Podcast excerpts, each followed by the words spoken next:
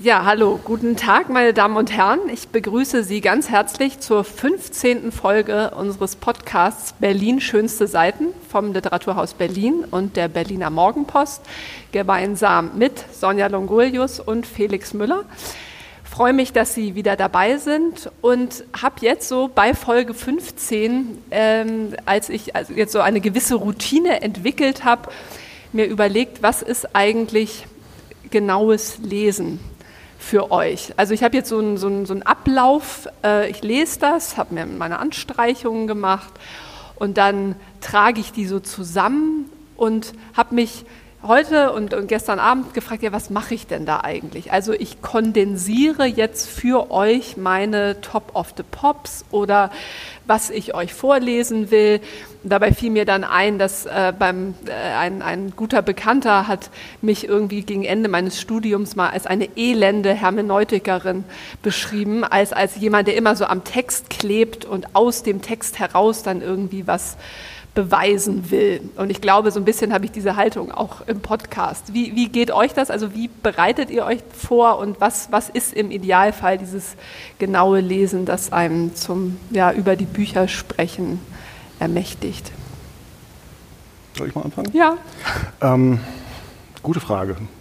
Also ähm, was mir immer ähm, in Vorbereitung auf die Podcast-Folgen sehr ähm, behilflich ist, ist, wenn ich die Gelegenheit habe, ein Buch zweimal zu lesen weil ich immer wieder unglaublich verblüfft bin darüber, wie viele Dinge man übersieht bei der ersten Lektüre.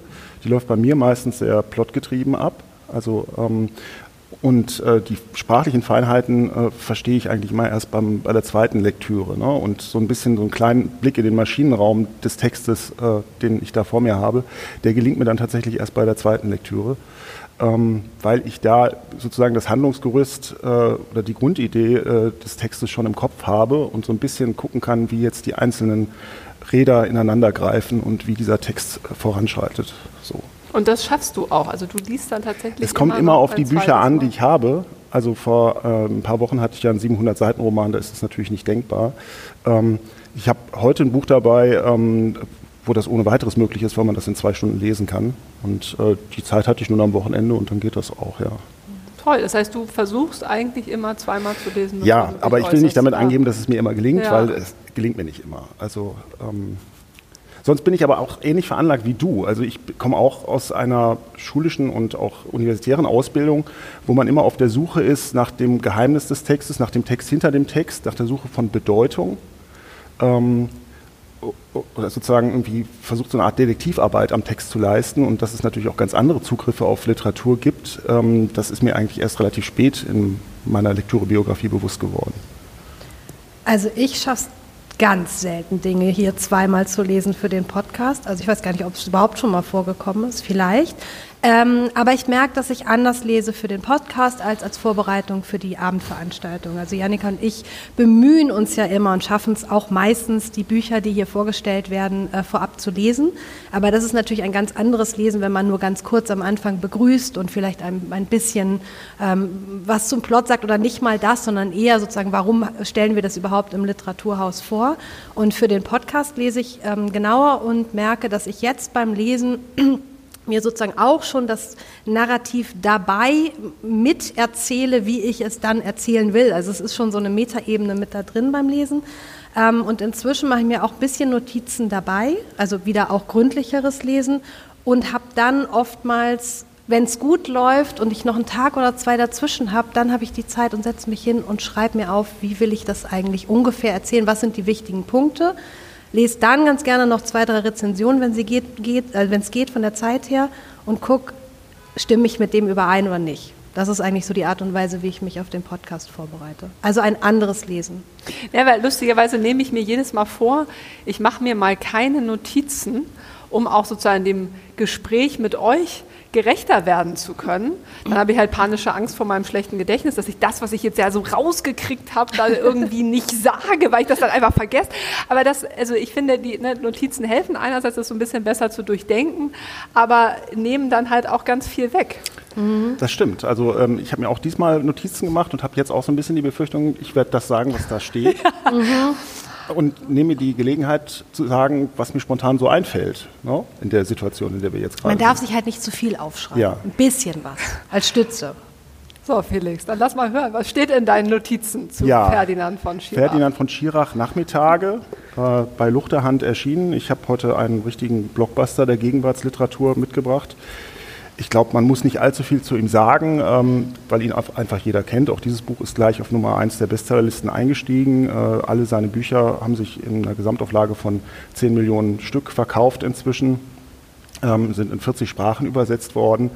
Er hat relativ spät angefangen zu schreiben, äh, große Teile seiner Biografie als Strafverteidiger gearbeitet äh, und 45 Jahren dann den ersten, äh, ähm, die erste Erzählungssammlung vorgelegt. Verbrechen hieß sie, glaube ich, wenn ich es jetzt nicht verwechsle, oder Schuld, Verbrechen, glaube ich. Verbrechen, ja. Verbrechen. Es waren ähm, sehr ähm, lakonisch äh, reduzierte ähm, äh, Geschichten aus seiner Biografie als Strafverteidiger, die immer um ähm, menschliche Grundfragen von Schuld, Verantwortung äh, ähm, und auch moralische Aporien kreisten. Er hat dann ähm, sehr erfolgreiche Theaterstücke auch vorgelegt. Äh, wir denken an äh, Terror, äh, wo es genau um diese ähm, Entscheidungsfragen in menschlichen Situationen gibt, die eigentlich nicht äh, ähm, äh, zu beantworten sind und die Menschen in große Bedrängnis bringen können. Und hat 2019 dann ähm, ein in der Form etwas ungewöhnlichen Erzählungsband vorgelegt, der hieß Kaffee und Zigaretten. Und an diesen schließt jetzt äh, dieses Buch Nachmittage an.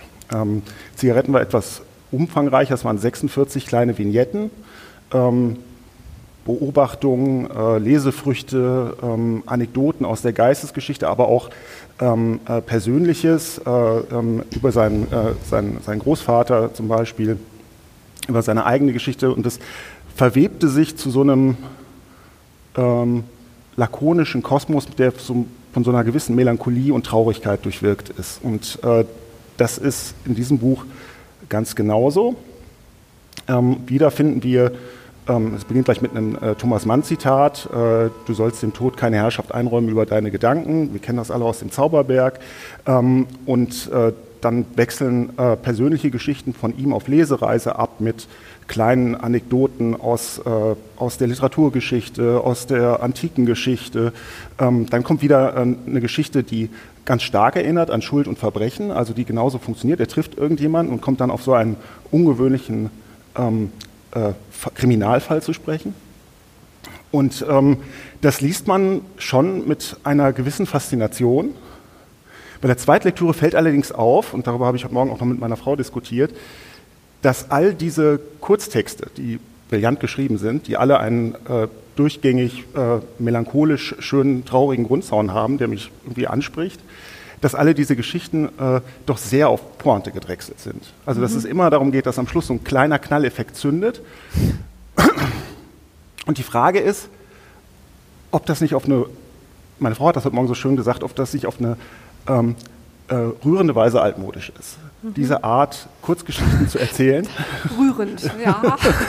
ähm, weil es irgendwie die Geschlossenheit einer Welt irgendwie voraussetzt, die wir seit 100 Jahren nicht mehr als geschlossen erleben. Ähm, so, und äh, da fällt der Roman dann manchmal auch ab, finde ich. Also wenn so Geschichten erzählt werden, wie die eines schwerreichen Uhrenfabrikanten, der mhm. aber heimlich äh, in, äh, in Berlin, äh, in der Provinz, eine große Fabrik hat, heimlich aber alle sechs Wochen nach Berlin fährt und dort in der Schulenszene zugangen ist.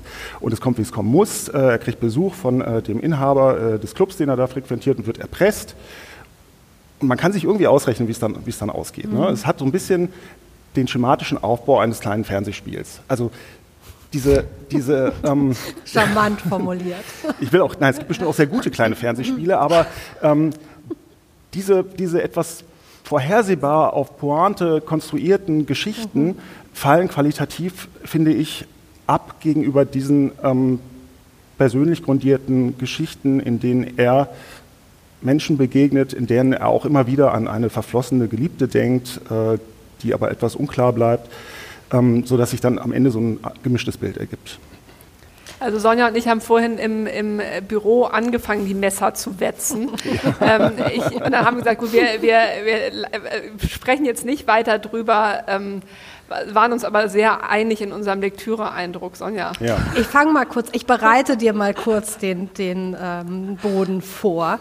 Ähm, ja, also ich äh, habe es zur Hälfte gelesen, ich äh, stimme dir zu, man liest es schnell, es liest sich flüssig, es liest sich gut, es ist sozusagen gut geschrieben und gleichzeitig habe ich einen großen Widerwillen entwickelt nach nach der ersten, nach der zweiten, nach der dritten Geschichte, weil ich finde, das ist einfach ähm, ein äußerst privilegierter Mann, ähm, der doch in diesen Geschichten für mich sehr stark ins Jammern gerät, ob Situationen, wo ich denke, ähm, ach so, du sitzt in einem Luxushotel in, in Tokio und wohnst in dem Zimmer, in dem Bill Murray ähm, äh, Lost in Translation gedreht hat und ähm, aber redest eigentlich die ganze Zeit nur davon, wie, es, wie, wie schlecht es dir geht und, und wie schwierig das Leben ist und wie kompliziert es zu verstehen ist. Und das finde ich einfach ärgerlich. Und natürlich jeder hat irgendwie sein Päckchen zu tragen und auch ein von Schirach sicherlich, ähm, da möchte ich mich nicht anmaßen und es gibt ja auch irgendwie, er äußert sich ja auch zu seiner gesundheitlichen Situation, ähm, aber ich finde das doch schwierig, diese große Diskrepanz ähm, zwischen irgendwie, also für mich war das sehr viel Wehklagen über das eigene, über die eigene schwierige Existenz gleichzeitig in so einem Setting, wo ich denke, mein Gott, äh, was würden andere Leute dafür geben, dort in Südfrankreich einen schönen äh, Rotwein zu trinken, in Tokio im Hotel zu sitzen. Also es hat mich eigentlich geärgert, sodass ich doch nach der Hälfte gesagt habe, okay, hm. es reicht mir und dann ist es mir literarisch auch nicht interessant genug. Ja, ja, wobei ich gar nicht weiß, also man kann ja darüber streiten, will man jetzt dieses Ich ne, mit Ferdinand von Schirach gleichsetzen.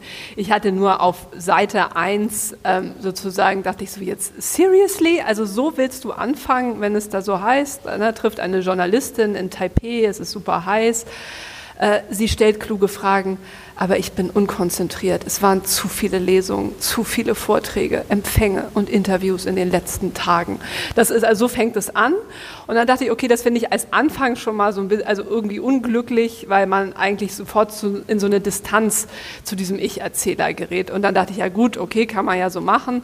Und dann geht es aber genau, also wie Sonja gerade schon gesagt hat, also geht es ja genau so weiter. Ne? Man kommt von einem Luxushotel und Freunde, die ein Haus in Venedig haben und da ist, kann er dann sechs Wochen sein. Und das ist wirklich so, ähm, ja, also ne, ist ja egal, wer, wer, das ist, aber es ist eine, eine, eine Ich-Figur, die eigentlich den Ausschluss praktiziert. Also da wird sozusagen jemand auf einem so privilegierten Niveau ähm, damit werden alle Geschichten geframed. Und das wäre sozusagen meine Frage an dich eigentlich. Wofür braucht es diese Ich-Figur in diesen 26 Erzählungen, die ganz oft ja eine kleine Geschichte oder Vignette, finde ich eine gute Beschreibung, haben, die könnte man ja auch so erzählen. Also von dem Uhrenfabrikanten mhm. oder, oder diese de, de, Betrunkene da mit mhm. ähm, in die dem Haus in ne? Venedig, ne? in Nachbarn. Ne? Und, und ähm, das ist also sozusagen, er bringt durch diese, diese, die, die, ne, diese Ich-Figur, bringt durch ihre eigene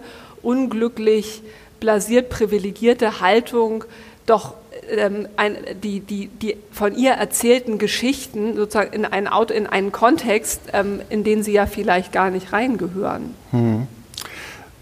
Also ich glaube, er braucht eine Fallhöhe. Ne? Also all diese luxuriösen Interieurs, diese Hoteldachterrassen, diese großen Anwesen und Villen, ähm, die stehen ja in einem plakativen Kontrast zu der inneren Leere der Erzählerfigur. Ähm, ich habe mich dann auch gefragt, woher kommt diese, diese Traurigkeit und das ist dann eigentlich auch relativ leicht zu sagen, nämlich wir müssen alle sterben und die Erde ist nur ein kleiner blasser Punkt im Universum. Und das fand ich auch ein bisschen Bisschen, und das gilt halt für uns alle das und nicht alle, alle, nicht erleben das in, in Tokio in einem Luxushotel. Ja. So könnte ja. man jetzt sagen, um es mal kritisch Also da weiß ich nicht so genau, ob ich, also ich meine, es gibt sowas wie Dandy-Literatur, ne? ja. also es gibt sowas wie die blasierte Pose, die literarisch auch funktionieren kann. Also ja, aber dann führ die durch. Ja. Dann, dann leide nicht so schrecklich an deinem privilegierten Dasein, was ja sozusagen dann ein Licht auf alles andere, also sozusagen das so, so dominiert, dieser Ton. Also wenn man, Gott, der Arme ist jetzt so angestrengt, und, mhm. also da, da, weiß ich nicht, wie sich die Fallhöhe generiert. Und was ich, das fände ich eben auch interessant, dieses, diese, diese Form finde ich auch überhaupt nicht überzeugend, ähm, ne, diese 26 Nachmittage. Ähm, weil das generiert eine ungeheure Bedeutung. Also ich, ich, weiß nicht genau, wie du die im Kontext liest. Es gibt so diese ganz kleinen Beobachtungen, Isidora Duncan, Giacometti, mhm. äh, Anselm Kiefer und, und Ingeborg Bachmann, dann irgendwie so ein kleiner Absatz und dann geht die nächste, ich sag mal, Anekdote los, die äh, aus, aus der Perspektive eines, genau, im, in Venedig in seinem Schreibzimmer sitzenden Erzählers erzählt wird. Und ich dachte, ja gut, äh, kann gut sein, dass mir der, der, der, der die innere Logik der Faden entgangen ist.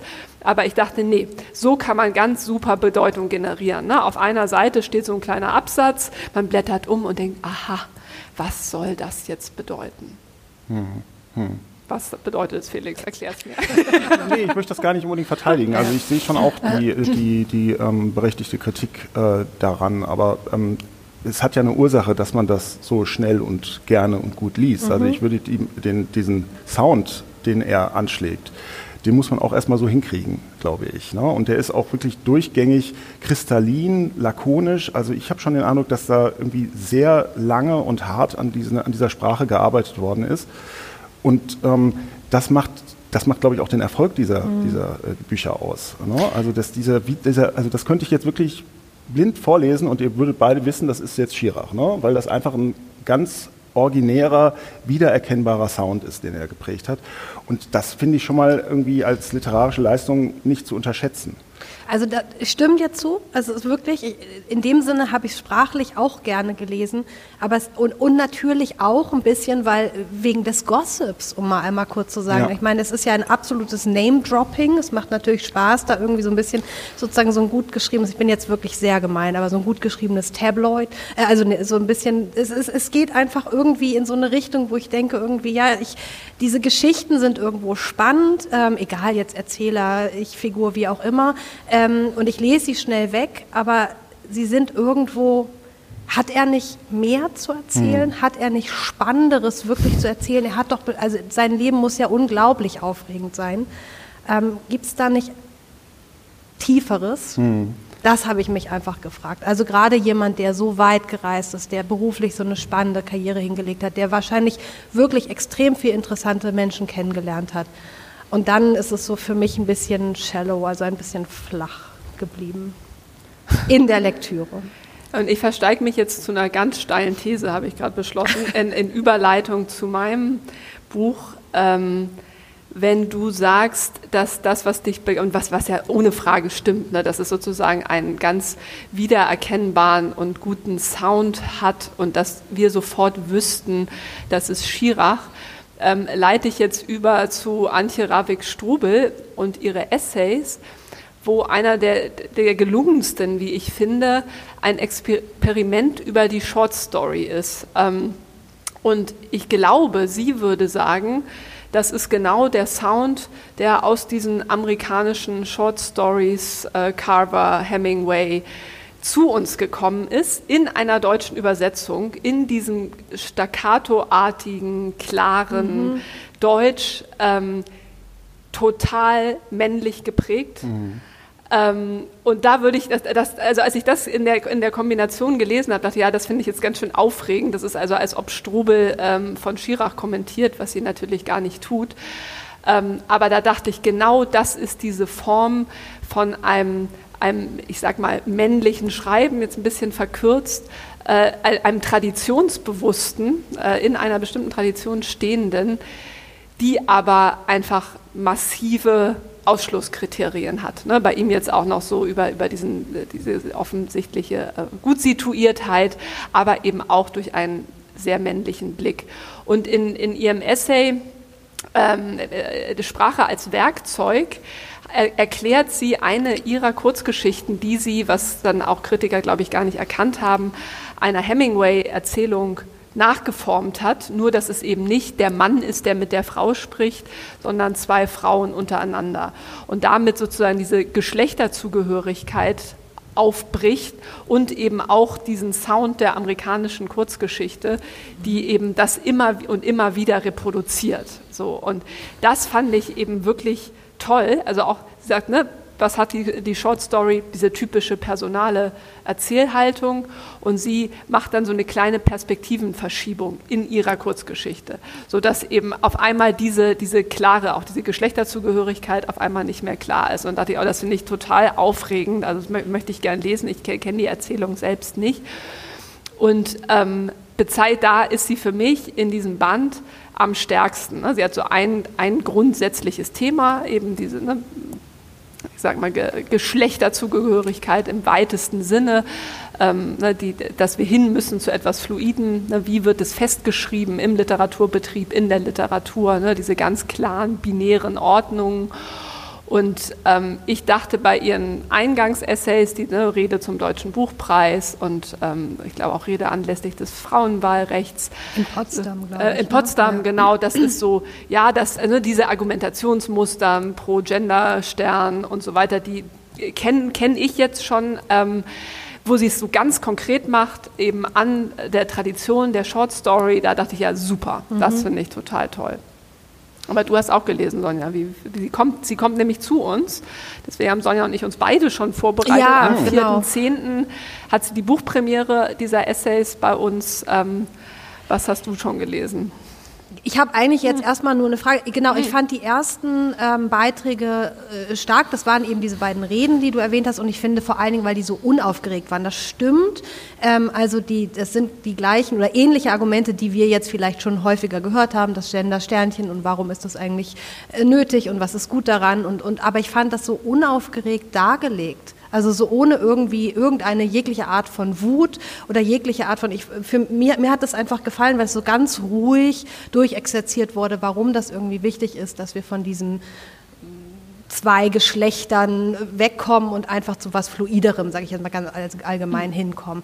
Ähm, was, mich, ähm, was ich interessant fand, war eigentlich die Zusammenstellung der Texte und das wollte ich dich fragen. Ähm, also wir haben diese Reden ähm, und dann haben wir irgendwie Texte, die deutlich älter sind, fast 20 Jahre, ne, 2013 und so. Ähm, und das hat mich so ein bisschen hin und her geworfen beim Lesen. Also jetzt kann man natürlich auch sagen, okay, Essays, da muss man vielleicht auch einfach immer mal eine Pause zwischen machen. Also mich hat das im Lesefluss ähm, irritiert, sag ich mal. Und ich wollte einfach nur fragen, wie es dir beim Lesen ging und wie, ja, ob du es irgendwie ob du es als eins gelesen hast oder doch sehr getrennte Texte? Nee, ging mir genauso, ist ein, eine Frage, die ich in meinem hermeneutischen Verzeichnis ah. notiert habe. nein, nein, tatsächlich, weil, ähm, also es, man muss sagen, es ist ein wunderschön gestaltetes Buch ja. äh, von äh, Judith Schalansky. Ähm, ich habe mich aber eben auch gefragt, ob das, ne, so ein Band bekommt man, wenn man sich, glaube ich, einen gewissen Namen gemacht hat. Und auf einmal stehen Texte nebeneinander, die überhaupt nicht nebeneinander gestanden haben. Ne? Mhm. Ne? Also von, ich glaube, der früheste ist 2003 bis 2022. Es sind ähm, Artikel dabei, Vorworte, ähm, Dankesreden ähm, äh, aus dem Kursbuch. Es ist auch was Unveröffentlichtes. Und ich finde, das tut ihnen nicht unbedingt gut. Also man merkt, dass es geht ja allen AutorInnen so, äh, ne, man hat bestimmte Referenzen, auf die man sich immer wieder bezieht. Das ist bei ihr Virginia Woolf, ähm, ist ja auch eine tolle. Dann gibt es aber auch, ne, also Freud wird eben mehrmals zitiert, ne, der die Frau halt irgendwie als so ein Mysterium beschrieben hat, bla bla bla. Also das ist dann sozusagen das große, der, der Antipol. Und da dachte ich, na, mhm. weiß ich auch nicht genau, ob mhm. das eigentlich dann so eine gute Idee ist. Zugleich ist es natürlich eine tolle Idee, dass man sie dann mal gesammelt lesen kann und auch der Entwicklung ihres Denkens folgen. Ich fand aber tatsächlich und vielleicht aus diesem Grund am produktivsten die Texte, also man, vielleicht eher die literaturwissenschaftlichen, also einmal über Selma Lagerlöf, ja. dann gibt es einen über die, die so ein bisschen äh, lesbisch angehauchte Freundschaft von Astrid Lindgren und Luise Hartung, also dass sie sich da wirklich nochmal genau in diese Beziehungsebene einarbeitet. Und ein fantastischer Text ist ihre Analyse von Penthesilea die ist im Programmheft der Salzburger Festspiele 2018 erschienen. Das würden wir natürlich so nie finden. Und also das hat mir wirklich den Atem genommen, ähm, weil es ist, ein Stück, das ist mir irgendwie nahe und wie sie da das herausarbeitet, ne, in, in, in welchen Körpern sich eigentlich Achill und Penthesilea befinden und wie ihr Begehren strukturiert ist und woran sie scheitern, das ist einfach das ist richtig große Kunst so. Und ich weiß aber eben nicht, ich habe mich jetzt äh, auch nochmal mit der Frage des Essays ähm, beschäftigt. Ich, ich habe es angefangen zu lesen oder interessiere mich eigentlich gerade so ein bisschen für diese Form auf der Suche nach dem oder welche Texte eigentlich unsere Gegenwart gerade gut zu fassen bekommen können. Und ähm, kann ich ja schon mal verraten, wir zeichnen heute eine Doppelfolge auf. Mein nächstes Buch wird auch sich mit Essays also von Rachel Cusk beschäftigen. Und das war mein erster Anlauf, dass ich dachte, gut, ne, so ähnlich wie ich mal über den Poetry Slam überlegt habe, ne, ist das jetzt eigentlich die Textform, die sich mit diesen brennenden Fragen der Zeit beschäftigt? Kann der das? Und da dachte ich, nee, ich finde, für mich, ich habe am meisten Beute gemacht mit der Literaturwissenschaft, aber ich weiß nicht, habt ihr noch so, seid ihr Essay-LeserInnen? Ähm, und wenn ja, was? Und wenn ja, welche? Und wenn ja, warum? Also ich würde mich jetzt nicht als regelmäßigen Essay-Leser bezeichnen. Ähm, ich bin beschäftigt genug damit, äh, die Bücher für den Podcast, aber ich müsste mir vielleicht mal extra, extra Essays wie die, diese sehr spannenden klingenden dafür, klingenden dafür raussuchen. Ähm, ich freue mich immer wieder, wenn ich dazu komme, ähm, äh, erzählende Betrachtungen der Gegenwart zu lesen. Ich habe in der FAZ kürzlich einen, ähm, einen, ganz tollen Text über die neue britische Premierministerin gelesen und wie sie äh, für ihr vermeintlich mangelndes rhetorisches Vermögen von diversen daran interessierten Seiten durch den Kakao gezogen wird. Ähm, das sind Texte abseits des Nachrichtenstroms, den ich natürlich auch täglich konsumieren muss, ähm, die, mir, die mir wirklich weiterhelfen weil äh, da jemand so ein bisschen hinter die Schlagzeilen schaut. Und ähm, daran habe ich dann auch, wenn ich dazu komme, große Freude. Ich kann da nicht viel zu sagen. Ich lese auch Essays, wenn das für, für die Arbeit sozusagen ansteht, ähm, aber habe das mit großer Freude gelesen. Es sind ja nicht alles Essays, es sind eben auch Reden und ich finde, das ja. macht schon nochmal einen Unterschied.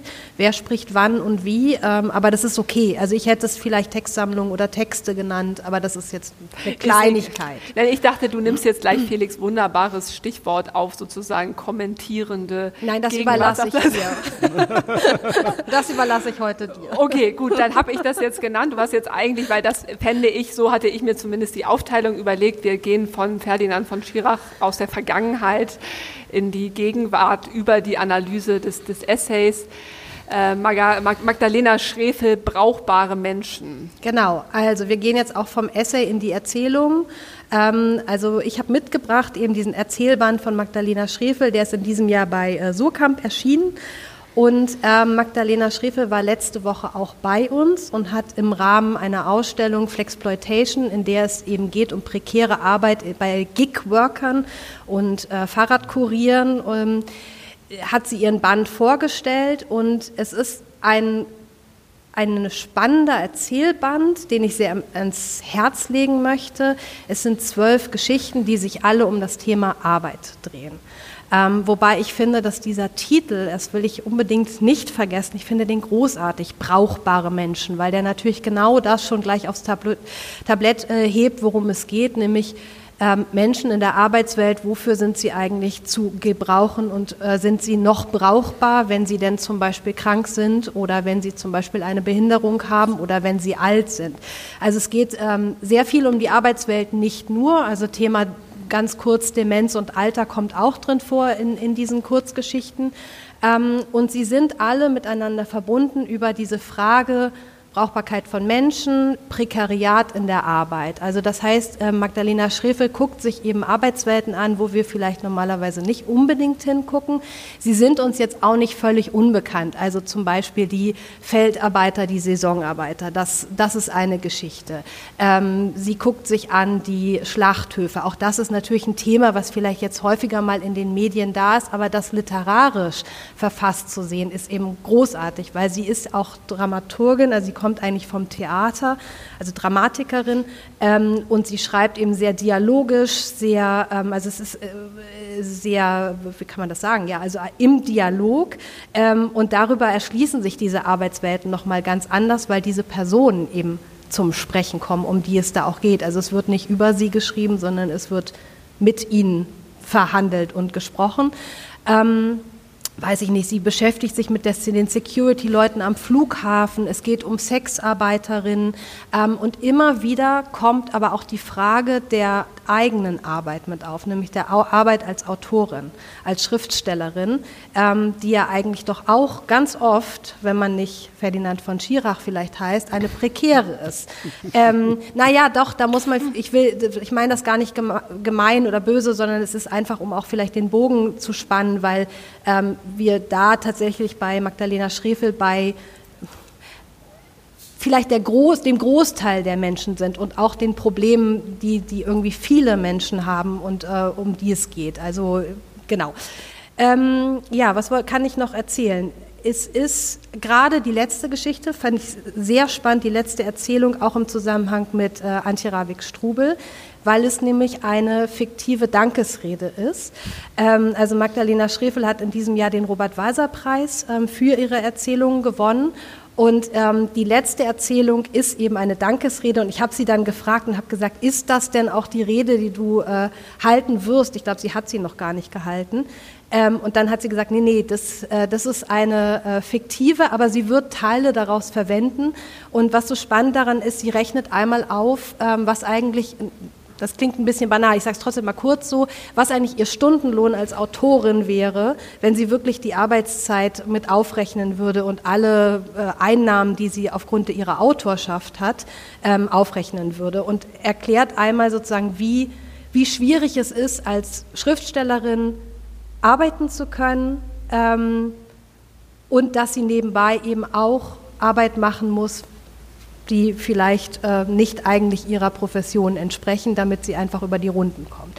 Und das ist sozusagen nochmal ganz spannend, weil sie da schließt sie den Kreis. Also sie ist eben auch Teil äh, dieser Menschen, deren Geschichten sie hier erzählt, ob es jetzt der Feldarbeiter oder die, ja genau, Feldarbeiterin ist. Ähm, die Autorin am Ende des Tages muss auch ihre Miete bezahlen.